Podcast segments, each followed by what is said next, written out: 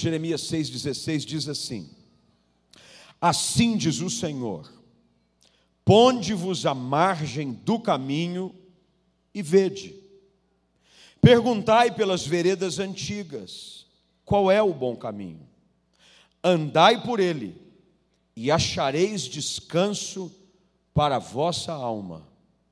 Mas eles dizem: não andaremos. Só até aqui, curva a sua cabeça, feche seus olhos. Querido Deus, graças te damos pelo dom da vida, pela oportunidade que o Senhor nos dá de nos reunirmos mais uma vez na tua casa. Pedimos que o teu Espírito, como já tem feito, continue falando conosco, mas agora especificamente através da ministração da tua santa palavra. Sonda-nos e nos conhece, Senhor. E que diante da tua onisciência, tu venhas falar diretamente ao nosso coração. E que essa seja uma noite de mudança radical, de salvação, de cura, de restauração, para a glória do nome do Senhor Jesus, no nome de quem oramos. E se você crê, diga amém. Assente-se aí, por favor.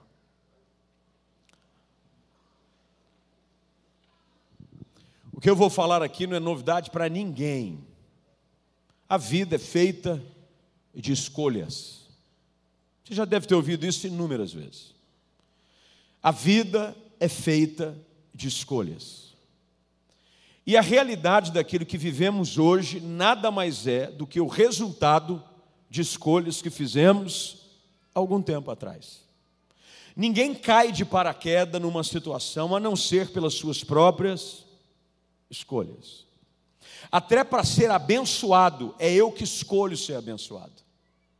Um dos textos mais célebres aonde o povo está peregrinando do Egito em direção a Canaã, a terra prometida, Deuteronômio capítulo de número 11. Deus fala através de Moisés e esclarece para eles um princípio básico para quem quer ser abençoado. Ele diz: se vocês obedecerem a minha palavra, vocês vão ser abençoados. Se vocês não obedecerem, não vão ser abençoados. Mesmo porque o desejo da parte do Senhor é que ninguém se perca. Deus quer que todos nós sejamos abençoados.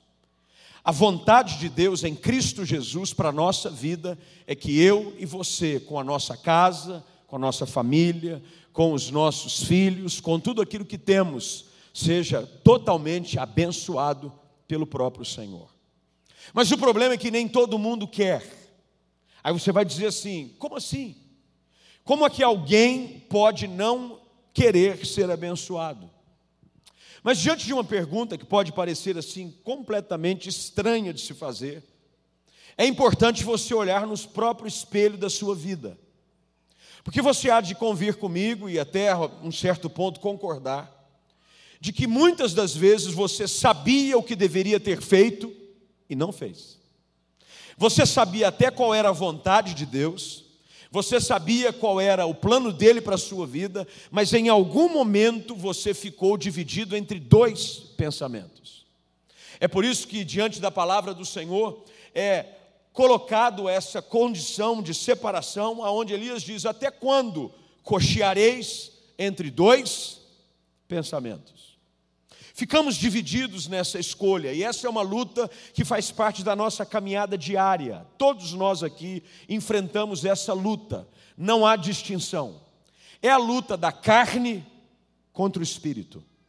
É aquilo que Deus tem para mim, aquilo que eu sei que é certo, mas a minha carne, por ser de natureza pecaminosa, é inclinada a fazer aquilo que vai contra a vontade de Deus. Paulo, o apóstolo, chega a registrar de uma maneira muito transparente essa luta que ele mesmo vivia ao escrever a sua carta aos Romanos. Ele diz: O bem que eu quero, eu não faço. O mal que eu não quero, esse eu acabo fazendo. E quantos de nós não poderíamos escrever a mesma coisa a respeito de nós mesmos? Sabemos até o que é certo, Sabemos que a vontade de Deus em Cristo Jesus é a nossa santificação, que nos abstenhamos de todo mal, de toda impureza, de toda sorte de imundícia, é isso que a palavra de Deus diz, mas em algum momento há uma luta, E as escolhas que fazemos trazem consequências terríveis. Há algumas consequências que são produzidas pelas nossas escolhas que têm caráter imediato e apenas terreno. Por exemplo, com quem você casou. Não vem dizer para mim que você casou empurrado, que foi Deus que te amarrou no altar e que você estava lá totalmente inconsciente, você casou, porque em algum momento você disse: é, eu vou, eu vou abraçar, eu vou para cima, eu gamei, eu apaixonei, e você casou. Existem consequências que são trazidas para dentro da família que começam exatamente no momento com que nós escolhemos com quem nós vamos casar. Meu irmão, casou errado, lascou. Aí estreita na terra, porque o vale do sofrimento começa para muitos no altar do casamento. Casou errado, escolheu errado. Escolheu com o coração, porque é um ditado popular que diz que o amor é cego, ele é burro. O amor, de vez em quando, ele não pensa. E às vezes as nossas escolhas insensatas e impensadas, sem ouvir de muitos até mesmo que querem o nosso bem, olha, se eu fosse você, não, aí você acha que a pessoa está com inveja, né? ele não quer que eu case porque ele queria estar no meu lugar. Ela está invejosa, beijinho no ombro para você, recalcada. Você queria, você queria ele para você, e você vai cego você vai levado pelos seus sentimentos carnais, fazendo escolhas que são terríveis. Por que, que eu estou falando tudo isso? É porque o texto que nós lemos hoje à noite, ele é pensado de um contexto no qual Deus confronta Israel. Israel sabia o que deveria ser feito. Israel sabia qual era a vontade do Senhor. Israel sabia qual era o caminho que Deus tinha para eles, afinal de contas, desde o início, na história de Israel, a palavra de Deus era algo explícito, presente. Lembre-se que a orientação que Deus dá ao povo é que nessa palavra eles deveriam meditar de dia e de noite, inculcar na cabeça dos seus filhos, colocar nos umbrais das portas, para que todos os dias eles soubessem qual é a vontade de Deus. Você sabe qual é o problema? Não é que a gente não sabe qual é a vontade de Deus, é que nem sempre queremos fazer a vontade de Deus. E aí a coisa complica.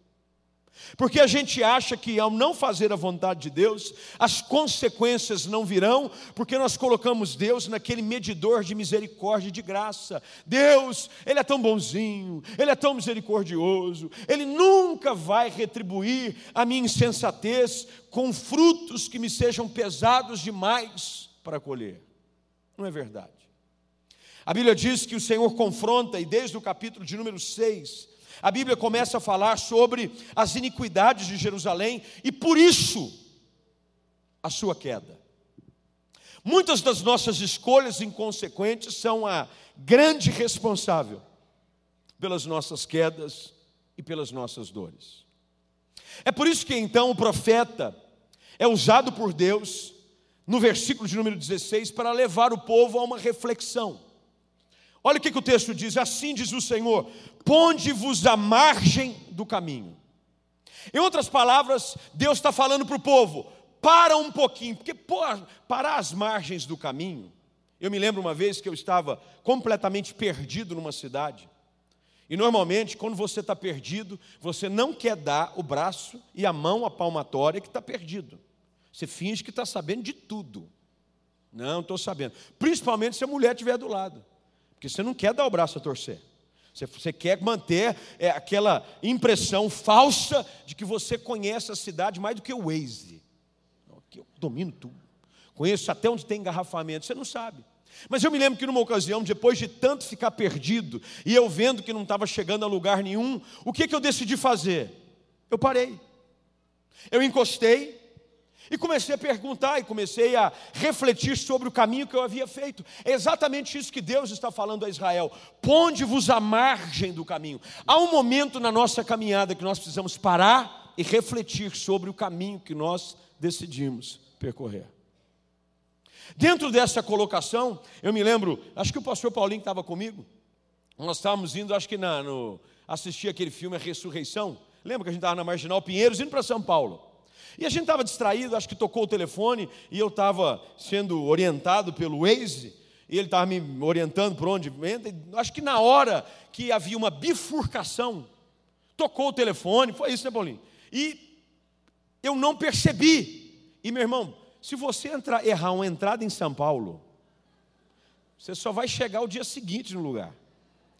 Quando eu percebi na marginal, eu estava querendo ir para a Zona Sul, ali para a Avenida é, das Nações Unidas, eu, sem perceber, entrei para Castelo Branco.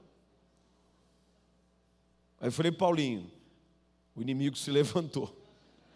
Quando eu olhei, eu estava na Castelo. Uma distração,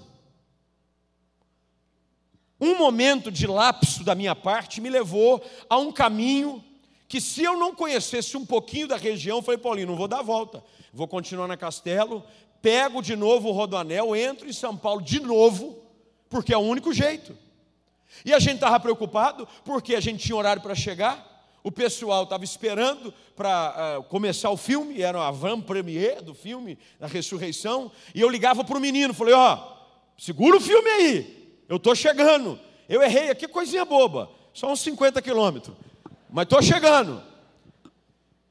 O que, que eu quero dizer, queridos? Às vezes, uma distração nossa na jornada produz um desvio fatal e de um prejuízo enorme. Eu conheço muita gente que estava no caminho certo, mas se distraiu. Eu conheço muita gente que, até mesmo em algum certo ponto da sua jornada de fé, talvez aqui mesmo na igreja, você estava caminhando na direção certa. Você estava vivendo a vida comum do lar, você era um marido exemplar, você era uma esposa exemplar, você era um filho segundo o coração de Deus, você fazia aquilo que a Bíblia te orientava a fazer, como Israel. Lembrem-se, Israel saiu do Egito, conduzido pelo Senhor pela terra prometida, mas em algum momento do percurso, eles entraram na rota errada. Quando a gente entra na rota errada, com certeza, a gente não vai viver aquilo que a gente ouve muitas vezes: todos os caminhos levam a Roma. Mentira! Só há um caminho que leva a Deus. É o caminho da palavra, é o caminho de seu filho Jesus Cristo. E qualquer um que ande fora desse caminho nunca vai chegar aonde Deus quer que você chegue. É por isso que Jesus diz a respeito de si próprio: Eu sou o caminho, a verdade e a vida. Ninguém vem ao Pai senão por mim. Não tem outro caminho. As pessoas até mesmo andaram com Deus, tiveram uma experiência com Jesus, mas o texto diz aqui que em algum momento eles precisaram se colocar à margem. Olha o que, que o texto diz: e vede, perguntai pelas veredas antigas. E aqui é um exercício muito prático que eu quero fazer com você hoje à noite, à luz desse texto. Você sabe muito bem que a melhor maneira de se reencontrar é fazer o quê? É buscar a rota original. É saber onde você errou. Ah, eu não sei, eu vou voltar lá no começo e eu vou fazer o caminho de volta. Foi o que eu decidi fazer em São Paulo. Eu não sabia voltar, eu falei, Paulinho, prefiro começar tudo de novo. Pega o rodoanel, entra na Bandeirantes para você cair na Marginal Pinheiros de novo, vamos fingir que está tudo certo, vamos começar do início, porque há um momento em que todos nós precisamos ver aonde nós falhamos. Talvez a realidade da sua vida hoje nada mais é do que um resultado de um desvio de percurso. Em algum momento você sabia o que Deus tinha para a sua vida, você estava obediente à sua palavra, você estava firme na igreja, você era um homem de oração, você amava a palavra, você se desviava do mal, você fugia do pecado, mas em algum momento você desviou. Você mudou a rota. O texto diz que eles vão à margem do caminho e se perguntam pelas veredas antigas, e a pergunta é: qual é o bom caminho? Qual é o bom caminho? Há um provérbio, provérbio de capítulo 14, versículo de número 12, que diz o seguinte: Há um caminho que para o homem parece bom. Parece. Mas dá cabo em caminhos de morte. O problema é quando a gente se acostuma com a jornada, é quando a gente se distrai. E numa, não existe nada pior do que se distrair numa jornada. Pode custar caro, pode custar um desvio de anos. Tem muita gente que poderia estar muito mais longe hoje se tivesse permitido se ficar fiel à rota que a palavra de Deus estabeleceu para a sua vida. É por isso que Deus chama a atenção do povo através dessa palavra e diz: qual é o bom caminho? Que eles não há outro caminho senão o caminho de fidelidade, de santidade e obediência à palavra do Senhor. Tem muita gente aqui hoje à noite tentando buscar rotas alternativas. Eu vou usar mais uma vez a ilustração do aparelho mais usado hoje no trânsito no Brasil, que é o Waze. Quando você coloca que quer chegar num ponto, talvez no meio do percurso, o aparelho pode dizer para você, já aconteceu comigo inúmeras vezes, encontrada rota alternativa. Você vai conseguir diminuir é, a, a, o percurso em cinco minutos. Você vai conseguir chegar dez minutos mais cedo. E tem gente que acha que a vida com Deus, a vida espiritual, é vivida da mesma forma que você dirige o carro com o seu Waze. Não é. Só há um caminho. Só há um caminho que leva a Deus: o caminho de obediência à palavra, o caminho de santidade, e por faltar a obediência a essa orientação, muitos têm se perdido e têm ficado no meio do caminho. Deus está muito preocupado com Israel e aquilo que acontece nos dias de hoje traz a mesma preocupação ao coração de Deus com relação a nós. Quantas pessoas poderiam estar mais longe, com casamentos mais prósperos, mais abençoados, mais felizes, com seus filhos no altar, vivendo uma vida no sentido completo, naquilo que Deus tem para ele. O problema é que você não foi fiel à rota, você se desviou. Tem gente que sequer conhece o caminho. Talvez haja pessoas aqui hoje à noite que nunca conheceram a vontade perfeita de Deus para a sua vida. E você tem tentado encontrar rotas que te levem à felicidade. Existem vários caminhos mentirosos aí fora. Tem gente te oferecendo tudo quanto é coisa que você possa imaginar para ter uma vida feliz, para ter uma vida abençoada. Você anda nas ruas da cidade e você vê nos postes: trago o seu amor de volta em três dias. Já viram isso aí ou não? Garantido. Se não acontecer, devolve o dinheiro. Aí o cara quer dizer, ah, eu vou nesse caminho. Eu quero uma vida sentimental feliz. Eu quero ser feliz no amor. Pastor, eu quero casar, me ajuda aí. Ao invés de ele ficar fiel na palavra, esperando no Senhor, esperando que Deus tenha alguém para a sua vida, seja você mulher esperando um homem segundo o coração de Deus, seja você um homem esperando aquela que é a mulher virtuosa, Deus tem, mas no meio da jornada você quer chegar mais cedo. Eu fico sempre preocupado com quem conhece e acha que domina a jornada e diz: Eu conheço um atalho. Você já andou com gente assim no carro? É um perigo. Eu me lembro uma vez, o vaso está aqui. O vaso está aqui, esse vaso de glória. Outro dia eu falei assim para ele: vamos para São Paulo, eu tenho que ir lá no Brás. Deixa comigo, pastor. Falei, Jesus, sou de São Paulo, pastor. Moca, é nós. Domina a área. Palma da minha mão. São Paulo, ó. É que aquela área de São Paulo que é tão grande não coube na palma. Saiu. Eu sei que a gente foi e se perdeu. E eu olhava para o instrumento de glória e eu vi que ele estava começando a suar frio. Falei, irmão, tá, não. Só que ele começou a dar volta, dar volta, dar volta, dar volta, que não teve outra alternativa a não ser parar e perguntar para alguém. Perguntou, no bar, vê se pode. Um carro cheio de pastor parando para pedir informação no bar. Você estava, né, Marcão? Vem um bêbado Pois não. Falei, o que você acha que não podia piorar, pode piorar. Você está perdido e quem vem te dar informação é um bêbado. Eu conheço tudo aqui. Falei, Jesus amado.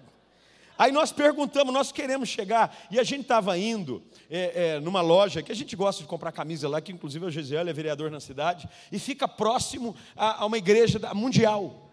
E aí o ponto de referência qual era? Igreja mundial. Falamos para o bêbado. Nós queremos chegar perto da igreja mundial. Falei, mundial? Ele falou, Valdemiro Santiago? E falou assim, chegado. chegadão, ó. Todo domingo eu tô lá. Ele bebinho. Falei, irmão, acho que não está funcionando. Até agora a coisa não aconteceu. Continua indo. E queridos, o bêbado. Meu irmão, o bêbado, se você segue ali, ó. Vira ali, vira ali, chegou. E não é que nós chegamos mesmo. O bêbado ia na igreja. O bêbado estava agarrado no altar. Ainda a obra não estava completa, mas ele estava lá. É ou não é? É um perigo quando você entra no carro com gente que sabe atalho. Não, eu sei um caminho melhor de chegar lá. Não, eu pode. O quê? Você virar aqui, ó. Você virar aqui. Você lembra de uma tragédia que aconteceu no Rio de Janeiro há pouco tempo atrás? Um engenheiro que havia mudado-se há pouco tempo para a cidade foi buscar sua esposa, que ainda morava em São Paulo, que havia vindo de uma ponte aérea no Galeão, e ele, não conhecendo o caminho direito, entrou dentro de uma comunidade não pacificada. Do jeito que ele entrou, foi alvejado e morto. E a gente fica pensando na tragédia que aconteceu na vida dessa família, algo terrível. Mas quantas e quantas vezes isso não acontece espiritualmente com muita gente? Gente que quer fazer um atalho, não conhece, não, ah, eu vou, eu vou me relacionar com essa pessoa, não, eu vou fazer isso, eu vou tomar essa atitude, eu vou entrar por essa porta. Não, aí ele diz assim: deixa comigo que eu sei o que eu estou fazendo. Não, eu realmente, eu, eu acho que você sabe o que você está fazendo. Você está jogando a sua vida num buraco. O problema é que Israel estava completamente desviada do foco. E é por isso que o capítulo 6, é, versículo 16, olha o que ele diz: Andai por ele e achareis, achareis, meu irmão, o único caminho que você vai encontrar descanso para todas as áreas da sua vida é o caminho que é orientado pela palavra de Deus.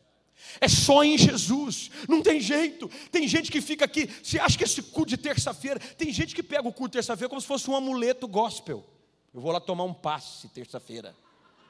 Eu vou lá, tom, eu saio, que aí ninguém me segura. Eu já ouvi isso. Eu já ouvi gente me procurar no final de culto e dizer assim, pastor, fez assim só. Pois não. Podia orar? Falei, irmão, já oramos, pregamos já. Não, mas para minha semana ir para frente. Falei, não, eu oro, mas nós já oramos com todo mundo aqui. Liberamos uma palavra de fé de que Deus vai te ajudar, Deus é por você, e se Ele é por você, não há quem possa ser contra você. Mas a pessoa gerou uma dependência religiosa. Não é o fato de você vir aqui, alguém pôr a mão na sua cabeça, dar um chacoalhão, vai! Aí você, pronto, agora vai. Mais uma semana. Aí eu vou, uh, vamos, uh. Não, querido. O que você precisa é ajustar a sua rota, é caminhar na palavra, é entregar sua vida a Cristo, é consagrar o seu lar ao Senhor e entender de que quando você faz isso, você vai encontrar paz para a vossa alma. É por isso que tem gente dentro da igreja sem paz, porque está dentro da igreja sem Jesus. É possível estar dentro da igreja longe do caminho. Gente que está em todos os cultos, ele está aqui agarrado na fé, na hora do louvor, ele grita mais alto, parece um roxinol. Levanta a mão. Na hora que o pastor Cavalari, a unção de cantor vem nele, meu Deus. Na hora que ele vem com a unção de cantor dele, aí, meu irmão, olha o dedinho começa a fazer assim, ó. Aí, pronto, o irmão empolga.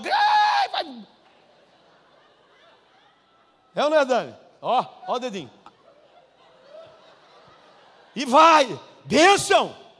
Aí o camarada dá uns gritos, ah, parece que ele faz um descarrego na igreja. Não, preciso tirar porque eu estou meio carregado. Vou fechar meu corpo na igreja. Não, queridos, o que vai mudar a sua história é entrar no caminho. O Senhor Jesus falou a respeito disso. Entrai pela porta, ela é estreita, é apertado o caminho que conduz a vida. O caminho que conduz à perdição, ele é largo. Muitos vão passar por ele, mas o caminho que leva à vida, ele é estreito. Poucos passam por ele. Mas você tem que escolher. O que Deus chama a atenção do povo aqui é essa realidade. Ande pelo caminho, não é passe pelo caminho, porque tem gente que passa pelo caminho. Ele só vai até Jesus quando a coisa aperta. Ele só vai até a palavra quando está precisando de uma revelação para sair do buraco que ele se meteu. Ele só vai pegar a Bíblia quando ele está desesperado e ele precisa de alguma revelação. Ele vai atrás de um pastor como se fosse um oráculo, um xamã de Jesus. Não.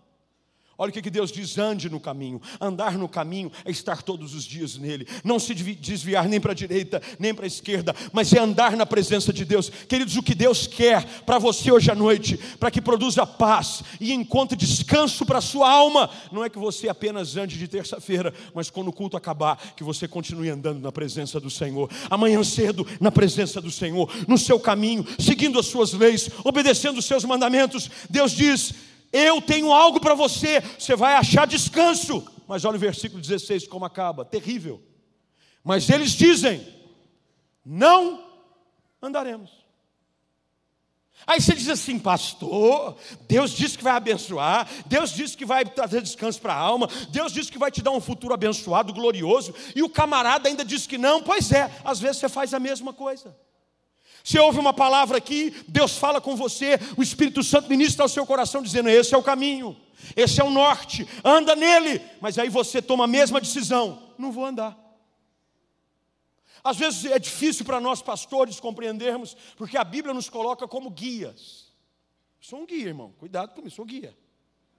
A Bíblia diz que obedecei aos vossos guias. Eu sou um guia, precisar de orientação, vem aqui. Só que eu não sou guia turístico, eu sou guia espiritual. Quando a pessoa vem e nos procura, nós viemos com um objetivo: alinhar a sua vida ao propósito da palavra. Quantas vezes, inúmeras vezes, através dos anos de ministério que o Senhor tem me dado, as pessoas vêm, procuram orientação para as questões familiares, profissionais, espirituais, em todas as áreas da sua vida, você busca orientar a pessoa à luz da palavra.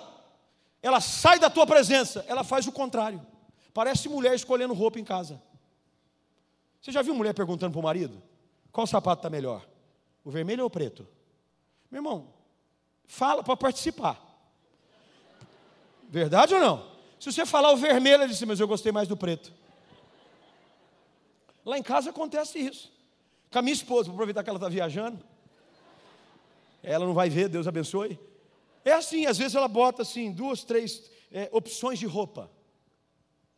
E eu tenho, você tem que se esforçar que, que você acha, bem? Eu falei, não, acho que essa aqui, ó, vai ficar. É, mas essa aqui, eu falei, então aquela outra. Não, mas essa outra, ela está pegando um pouco aqui embaixo. Eu falei, então a outra. Eu falei, mas. Vocês já viram como é que é ou não? Você dá opinião, a pessoa quer saber se você gosta, qual é a sua ideia. Você fala amarelo, ela fala, não, eu gosto do verde. Deus faz a mesma coisa conosco, mas nós teimamos em reagir da mesma forma que muitas esposas agem. Estou dizendo muitas para não generalizar, porque vai que alguém já atingiu aí a perfeição em Cristo. Que a maioria é tudo igual. Já viu mulher chega no guarda-roupa, cheia de roupa, ela disse: não tem uma roupa. Para ir no casamento, não tem uma roupa para ir trabalhar. É ou não é? Não tem um sapato, parece uma centopeia o negócio. Tem 195 pares de sapato. Ela disse: Estou precisando de um sapato. Eu falei: Não está precisando, você não está. Você está querendo um sapato. Precisando, você não está. Você podia abrir uma loja, a filial da Baby. É ou não é? Baby feminina, Baby Women. De tantos sapatos que você tem. É ou não é? Mas aí você diz algo, reagimos da mesma forma. Não andaremos. Olha o que Deus faz, porque Deus não desiste da gente. Sabe que Deus não desiste de você? Por mais que você seja teimoso, turrão, você escolha andar pelo caminho errado, Deus manda a gente atrás de você. É por isso que eu estou aqui. Olha o que, que o texto diz no versículo 17. Estou quase acabando. Um pouquinho de paciência também pus atalaia sobre vós. Você sabe o que é atalaia na Bíblia? Vigia. Atalaia é o vigia. É aquele que Deus coloca na tua vida para dizer: olha, se eu fosse, o senhor não fazia isso. Deus coloca a pessoa nos nossos caminhos. Tem uma moça que ela já está sem namorar há muito tempo. Aí aparece um vaso. Aí tem uma amiga cheia de Deus, cheia do Espírito Santo, crente em Jesus, que conhece a palavra, que quer o teu bem, diz assim: minha filha, tem uma coisa errada com esse varão aí. Esse varão aí não é do fogo, não é de Deus, não. Isso aí é fogo estranho. Deus coloca a gente no nosso caminho, queridos. Quantos de nós não poderíamos ter evitado situações de vergonha, de fracasso, de dor, se apenas ouvíssemos aqueles que Deus coloca no nosso caminho com um desejo: nos ajudar e nos abençoar? Quantas vezes? Meu irmão, eu vou ser aqui testemunho e exemplo da minha própria vida para essa mensagem. Muitas das lutas que eu passei foram fruto da minha insistência, da minha teimosia em não ouvir aqueles que Deus havia colocado no meu caminho para me ajudar e para me alertar. Por isso que é importante vir na igreja. O fato de você estar aqui hoje à noite é um momento onde Deus usa pessoas, através de todos os atos desse culto, para ajudar você a entender qual é a vontade boa, agradável e perfeita do Senhor. O texto diz no versículo 17: Eu pus atalaia sobre vós, dizendo: Estais atento ao som da trombeta. Sabe por que o som da trombeta? Era aquilo que ditava o ritmo. Você sabe muito bem, quem serviu o exército aqui, sabe como é que funciona. Ordinário! Marche, mas tem o toque. Eu não sei qual é, eu não servi o exército. Eu, eu, eu não servi, sei lá qual é o toque. Mas tem toque para tudo. Toque, eu gosto muito, já disse isso algumas vezes, filme épico. Aquelas épocas de Forte Apache, lembra dos Estados Unidos? A cavalaria ia avançar, ela fazia, qual era o toque? Era ou não era? Aí eu me lembro, irmão. Eu gostava de uns índios, ah, eu gostava Forte Apache, porque eu brinquei muito de Forte Apache. Já brincou de Forte Apache? Os homens levantam a mão, as irmãs também, quem sabe. Lembra do Forte Apache ou não? Era um meu sonho, Forte Apache, os indinhos, tal, né, os cavalinhos, tal, o, o, a, a, cavalaria americana, mas tinha o toque. Olha o que Deus está dizendo. Eu coloquei guia para vocês para que vocês estejam atentos ao som da. Mas olha como é que termina o 17. Não escutaremos. O cara não quer andar, o cara não quer escutar e quer ser abençoado. Vai entender. Vai entender. Deus diz para você: anda nesse caminho, vocês não vão andar. Deus te traz num lugar como esse, Deus usa pessoas para falar com você, e você diz: não vou ouvir. Aí está aí você, preciso de uma benção, não vou desistir. Está dando para entender que nem você faz sentido para você mesmo. Deus quer a tua bênção, mas Deus diz: anda no meu caminho, para que você encontre o que? Descanso para a alma.